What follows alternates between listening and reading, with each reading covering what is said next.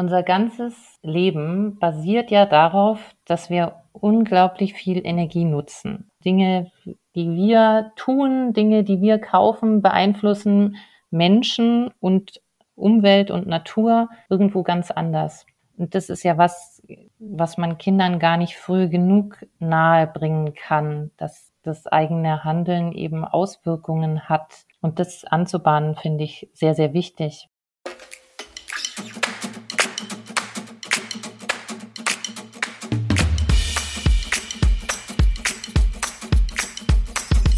Bells Stories. Geschichten aus der Verlagsgruppe Bells. Wie sieht eigentlich Energie aus? Wie kommt der Strom in die Steckdose? Was macht unser Energieverbrauch mit dem Klima und wie geht eigentlich Energiesparen? Fragen über Fragen, die Christina Steinlein in ihrem neuen Buch Die ganze Welt steckt voller Energie kindgerecht beantwortet. Doch wie sah die Arbeit am Buch eigentlich so aus? Da habe ich mal genauer nachgefragt. Willkommen zu Bell Stories. Ich bin Anne Sauer und ich habe heute meine Gesprächspartnerin Christina Steinlein mir digital gegenüber. Hallo, Frau Steinlein. Hallo. Heute dreht sich hier alles um Energie im wahrsten Sinne des Wortes. Es geht um ihr neues Buch Die ganze Welt steckt voller Energie. Das ist ihr zweites Nachhaltigkeitsbuch, das bei Bells erschienen ist. Nach dem Auftakt, sage ich mal, ohne Wasser geht nichts. Jetzt die Energie.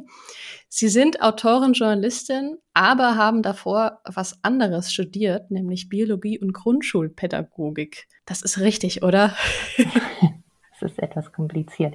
Nein, also zunächst hatte ich ein Doppelstudium gemacht, Diplom Journalistik und Diplom Biologie und habe dann ein paar Jahre als Journalistin gearbeitet, dann aber mit den eigenen Kindern gemerkt, äh, wie wahnsinnig viel Freude mir das macht, äh, mit Kindern zu sein und habe dann nochmal Grundschulpädagogik studiert. So, also die ah. Grundschulpädagogik kam später.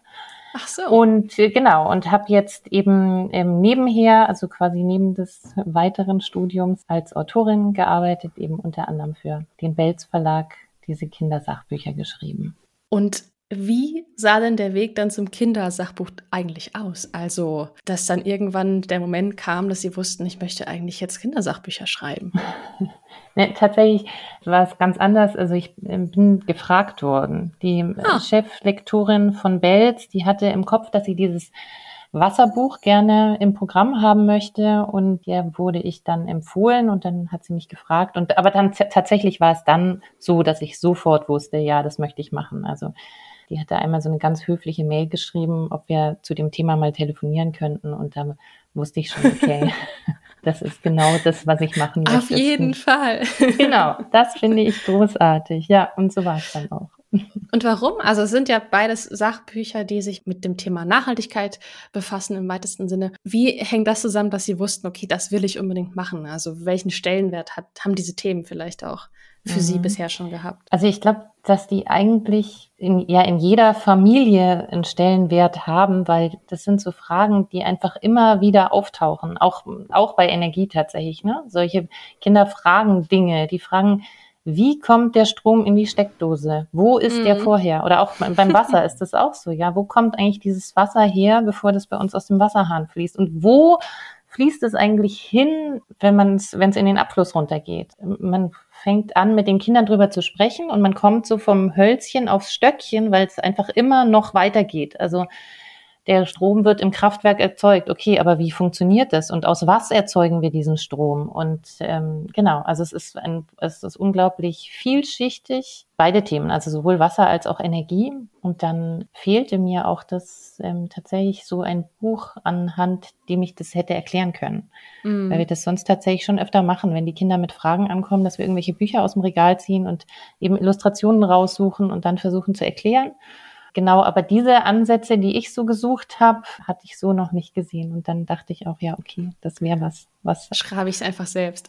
Was andere Leute auch brauchen könnten zu Hause, mhm. vielleicht. Der Anstoß, der Anstoß war tatsächlich meine große Tochter, die in der Schule das Thema Energie hatte und dann äh, mit ihrem HSU, also HSU, so heißt dieses Fach hier in Bayern, das heißt Heimat- und Sachunterricht. Dann hatte sie ihr, ihr Heft dabei und hat eben gesagt, hier, das verstehe ich nicht. Und ähm, dann fingen wir so an, drüber zu sprechen.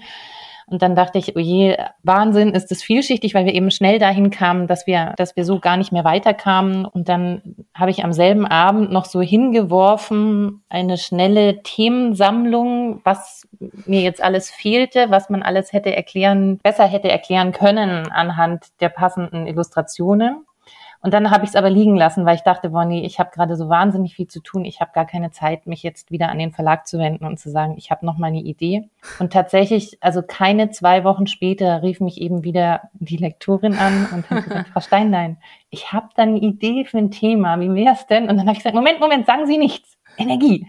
Dann, genau, so kam das. Äh, also die gleiche wir, Idee hatten Ja, genau, hatten wir dann unabhängig voneinander die gleiche Idee und dann, äh, dann war irgendwie auch klar, okay, jetzt mache ich es eben doch, auch wenn ich eigentlich wenig Zeit habe. Dann wurde es tatsächlich noch viel wilder, weil äh, wenig Zeit ohnehin und dann kam das aber viel dieser Schaffensprozess mitten in die Corona-Zeit und äh, die Kinder waren nicht mehr in der Schule ja, das hat dann das Arbeiten etwas verkompliziert. Wir hatten dann halt so krasse Absprachen. Also es war irgendwie dann klar, vor acht Uhr morgens ist für alles der Papa zuständig. Mhm. Und ich bin immer um fünf aufgestanden und saß dann um fünf am Rechner und habe dann nachmittags schon auch nochmal gearbeitet. Aber ich glaube, das ist so eine Erfahrung, die viele Eltern gemacht haben, dass es halt nur so mittelgut funktioniert, wenn man wirklich sich konzentriert, irgendwas widmen möchte und dann muss jemand dringend wissen, wo der Teser ist oder ähm, ja, es war wirklich herausfordernd. Da haben Sie mir eigentlich schon eine Frage vorweg beantwortet. Ich hatte ja auch überlegt, okay, was waren so Ihre größten Herausforderungen im Schaffensprozess?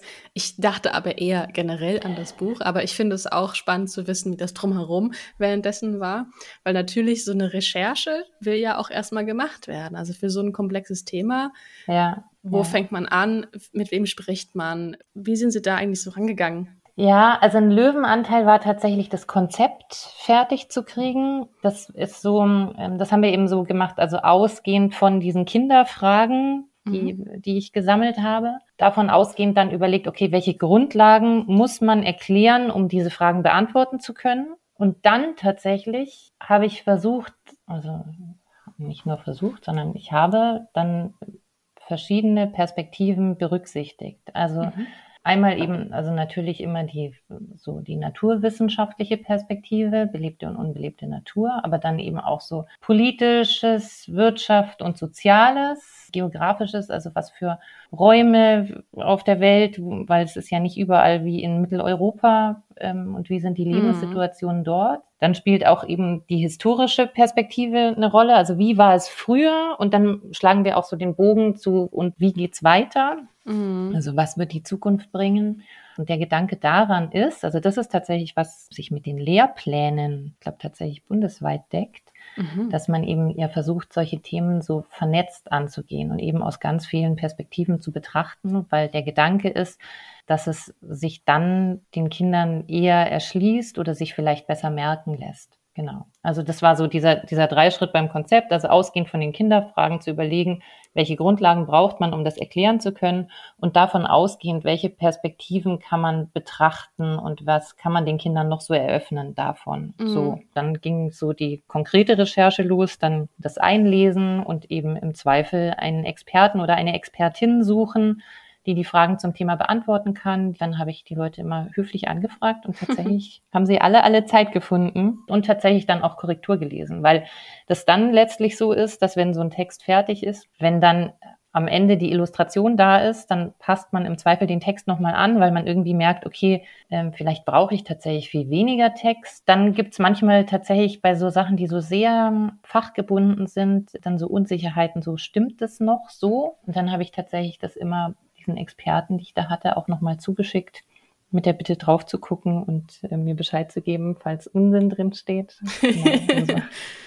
ja, jetzt haben Sie eben die Illustration angesprochen. Illustriert wurde das Ganze, wie ich finde, sehr fabelhaft und sehr humorvoll von Anne Becker. Was mir sehr gut gefallen hat, dass es Anne Becker doch sehr gut geschafft hat, finde ich, komplexe Schaubilder, sage ich mal, so vereinfacht darzustellen, mit ihrem Text kombiniert, dass es dann irgendwie sich ganz gut einfügt. Haben Sie vielleicht eine Lieblingszeichnung? gibt es, gibt es, oder was mögen Sie ja. an dem Stil so besonders? Also erstmal generell finde ich den Stil genial, weil das Thema ja eben, also das ist schon, also man darf das echt nicht unterschätzen. Das ist ja sehr schwierig und sehr komplex und das wirklich Kindern nahe zu bringen. Und ähm, als nur der Text vorlag, hatte das Ganze manchmal so eine Schwere und die finde ich hat wirklich Anne Becker komplett rausgenommen, weil sie mhm. so witzig, fast wie Comic mutet es manchmal an. Mhm. Und ich finde, dass sie da eine Leichtigkeit insgesamt reingebracht hat, die gerade bei diesem Thema total gut ist. Eine absolute Lieblingsseite von mir ist die, auf der ich erkläre, wie Erdöl und Erdgas entstanden sind. Da sieht man so eine urzeitliche Unterwasserwelt. Es ist einfach ästhetisch ansprechend und es schwimmt allerlei Getier rum und ist so wie ein Guckloch in die Vergangenheit. Die Seite mag ich wahnsinnig gern. Besonders gern mag ich außerdem ähm, zwei aufeinanderfolgende Doppelseiten, von denen die erste zeigt, wie unglaublich hart das Leben für einfach doch noch viele Menschen auf der Erde ist. Die hat so, trägt die Überschrift, eine Milliarde Menschen auf der Erde leben noch immer ohne Strom. Und man sieht eben zum Beispiel, wie harte steinige Erde bestellt wird und mm. wie Wasser aus einem Brunnen gepumpt wird und es kommt nur so ein kleiner Tropfen, der dann in einen Kanister gefüllt wird. Auf der nächsten Doppelseite hat man dann so ein urbanes Szenario, das eben darlegt, dass unser gesamter Wohlstand auf der billig verfügbaren Energie beruht, hm. wo man dann eben Kindern auf Rollern sieht und eine Bäckerei und Straßen und Autos und Menschen mit Handys. Ähm, diese, gerade diese zwei Seiten hintereinander, finde ich, die spielen so gut zusammen, die sind wirklich ganz besonders gelungen. Wobei das total fies ist, das zu sagen, weil wahnsinnig viel ganz besonders gut gelungen ist. ja, aber Bin ich insgesamt weiß, sehr glücklich ja. mit den Illustrationen, ja. Ich musste sehr lachen, als sich Uran gespalten hat von einem Neutron und er so ein bisschen verdrießlich dann sagt, na toll. Also, ja. wo sich das im Buch befindet, das verraten wir jetzt nicht. Das müsst ihr, müssen Sie sich alle selbst angucken und viel Spaß auf jeden Fall schon mal vorab. es gibt einiges zu entdecken. Hatten Sie denn selbst so ein, ja, so ein Aha-Effekt bei der Recherche, bei der Arbeit? wo sie gemerkt haben, okay, das wusste ich selbst noch nicht. Wieso wurde mir das als Kind nicht unterrichtet zum Beispiel? Also es gab ganz viel, weil man, also mir geht es oft so, dass ich, wenn meine Kinder mich Sachen fragen und ich die dann versuche zu erklären, von Sachen denke, ja, ja, ich weiß das. Und wenn man es dann aber genau erklären soll, merkt man plötzlich so, äh, es sind irgendwie doch auch, es sind doch auch Lücken. Halbwissen. Ja, ja, genau. Mhm. Und äh, wenn Kinder so genau nachfragen, dann hat man, ist man eben doch immer, äh, immer wieder an dem Punkt, wo man merkt, oh, ähm, hoffentlich ähm, hört jetzt gerade niemand zu und denkt sich nicht. Genau, so, also deshalb ähm, solche Punkte, wo ich gemerkt habe, okay, so genau weiß ich es gar nicht und muss es auch nachlesen oder nachfragen, die gab es viele.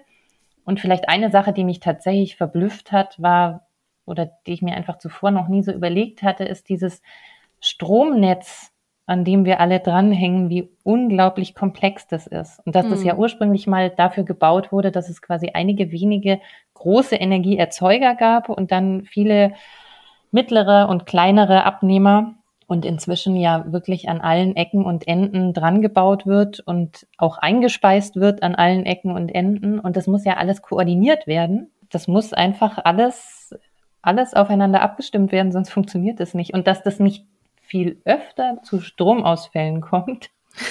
bei genauer Betrachtung. Also ja, das war so ein, das war sowas, was ich mir vorher nie klar gemacht habe, wie komplex das tatsächlich ist. Und dass es Menschen gibt, deren Beruf das tatsächlich ist, das zu koordinieren und zu gucken, dass wir alle immer genug Strom haben. Ja, so die Helfer in, im Hintergrund, ne? Also ja, genau, eine so unsichtbare Logistik. Ja, ja wirklich. Ein, genau, eine also, Wahnsinnslogistik ist es, ja. Mhm. Sehr bemerkenswert. Was würden Sie sagen, warum geht denn das Thema Energie auch überhaupt gar nicht ohne Nachhaltigkeit. Also warum muss das einhergehen, wenn wir über Energie reden, also nachhaltiges Denken? Unser ganzes Leben basiert ja darauf, dass wir unglaublich viel Energie nutzen. Also jetzt erstmal so direkt und unmittelbar. Also wir heizen, wir kochen, wir fahren mit dem Auto irgendwo hin, vielleicht fliegen wir in den Urlaub. Bei all dem verbrauchen wir direkt Energie. Und das, glaube ich, ist auch was, was Kindern klar ist, weil das irgendwie so, also das ist ja relativ greifbar noch. Was aber nicht so greifbar ist, ist ja, dass alles, alles, was wir besitzen, was wir konsumieren, muss irgendwo hergestellt werden, wofür ich Rohstoffe brauche, wofür Energie aufgewendet wird. Und dann, wenn diese Produkte entstanden sind, müssen die zu uns gebracht werden, wofür wiederum Energie aufgebraucht wird.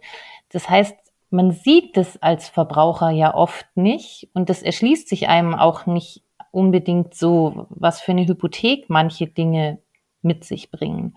Und auch Kinder können das ja nicht, ähm, können das nicht sehen und nicht, mhm. werden es nicht erfahren, wenn man sie nicht darauf hinweist. Und letztlich hängt es ja aber natürlich damit dann unmittelbar zusammen. Und Dinge, die wir tun, Dinge, die wir kaufen, beeinflussen Menschen und Umwelt und Natur irgendwo ganz anders. Und das ist ja was, was man Kindern gar nicht früh genug nahe bringen mhm. kann, dass das eigene Handeln eben Auswirkungen mhm. hat auf den Nahraum und auch auf weit entfernte Räume. Und das anzubahnen, finde ich sehr, sehr wichtig, weil das letztlich auch das ist, was die Kinder dazu befähigen wird, in einer so komplexen Welt sich zurechtzufinden und ähm, dann später fundierte Entscheidungen zu treffen.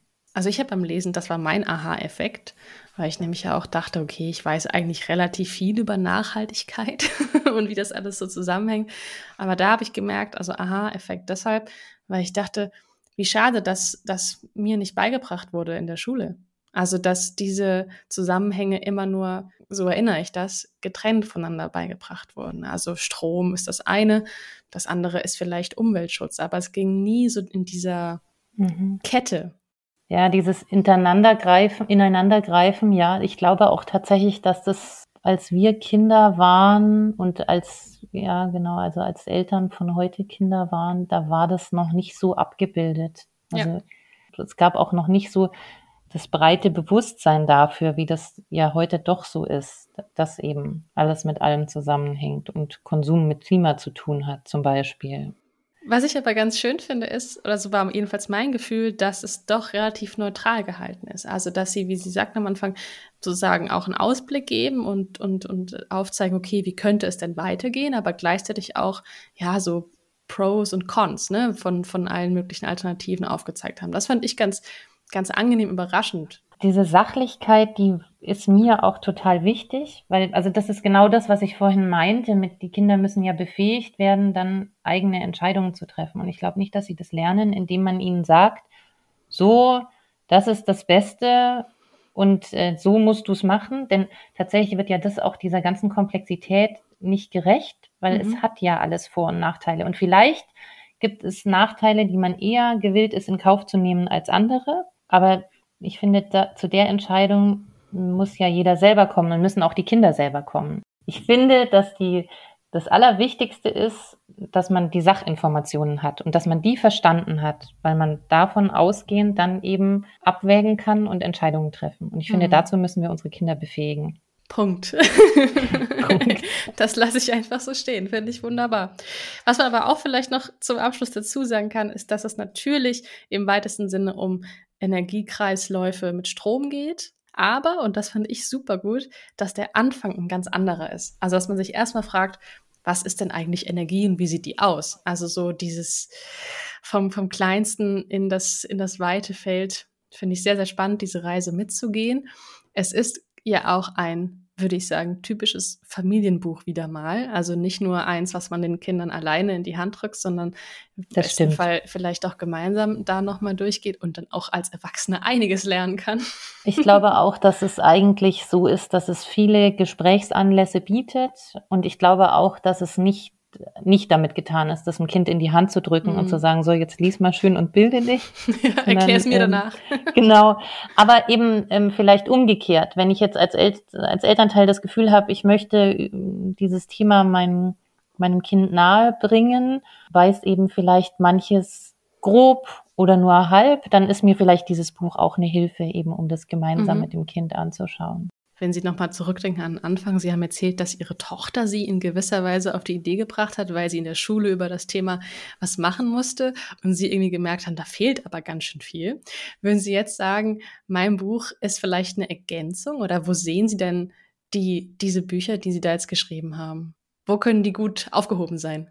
Tatsächlich glaube ich schon, dass es auch Anknüpfungspunkte im Unterricht gibt. Im engeren Sinne jetzt eben Energie und Strom ist ja sowieso so meistens so in der dritten Klasse oder dritte, vierte Klasse ist es eh drin. Aber man kann es eben wunderbar erweitern zu diesem, ähm, was, ja, das wird so Schul- und Schulart und fächerübergreifende Bildungs- und Erziehungsziele genannt. Und dazu zählt eben dieses Bildung für nachhaltige Entwicklung. Und ich glaube, dass man prima so diesen Standardunterricht zu Energie und Strom zum Beispiel eben um diese ganzen Perspektiven erweitern kann. Also mhm. eben diese soziale, gesellschaftliche Einflüsse auf die Umwelt. Genau, also ich finde, dass durchaus es viele Anknüpfungspunkte gibt ähm, für den Unterricht. Aber vielleicht auch einfach ganz anders, wenn ich merke, mein Kind hat das Thema im Unterricht und interessiert sich dafür, dann kann es auch mit da, davon ausgehen, dann mit dem Buch nochmal neue Aspekte für sich entdecken. So. Und generell, wo die Bücher gut aufgehoben sind, finde ich in Bibliotheken. Ich bin eine ah. große Freundin von Büchereien, weil, äh, ja, genau, also auch da ist ja auch so ein, ein, Nachhaltigkeitsgedanke, dass viele, möglichst viele Leute ein Buch lesen. Das gut. war wirklich jetzt gemeint, das eine Exemplar. Ja, definitiv. Also mein Exemplar bekommt auf jeden Fall mein Neffe, sobald er alt genug ist. Der ist jetzt gerade mal ein halbes Jahr alt, aber ich hebe oh, es ja, auf. Das dauert noch das ein dauert bisschen. noch ein bisschen. Bis dahin gebe ich es vielleicht einer guten Freundin. Der Sohn ist schon fünf, da kann man dann vielleicht irgendwann so langsam daran gehen. Also es wird auf jeden Fall im Kreislauf bleiben, sagen wir es mal so. Da freue ich mich. Frau Steinlein, wir sind schon am Ende angekommen. Vielen lieben Dank für Ihre Zeit. Ja, ich danke Ihnen.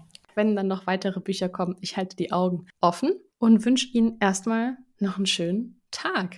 Ja, herzlichen Dank. Den wünsche ich Ihnen auch. Und danke, danke. dass ich hier sein durfte. Tschüss. Tschüss. Das war es wieder mit Bell Stories. Vielen lieben Dank fürs Zuhören. Ich bin Anne Sauer und ich sage bis zum nächsten Mal. Tschüss.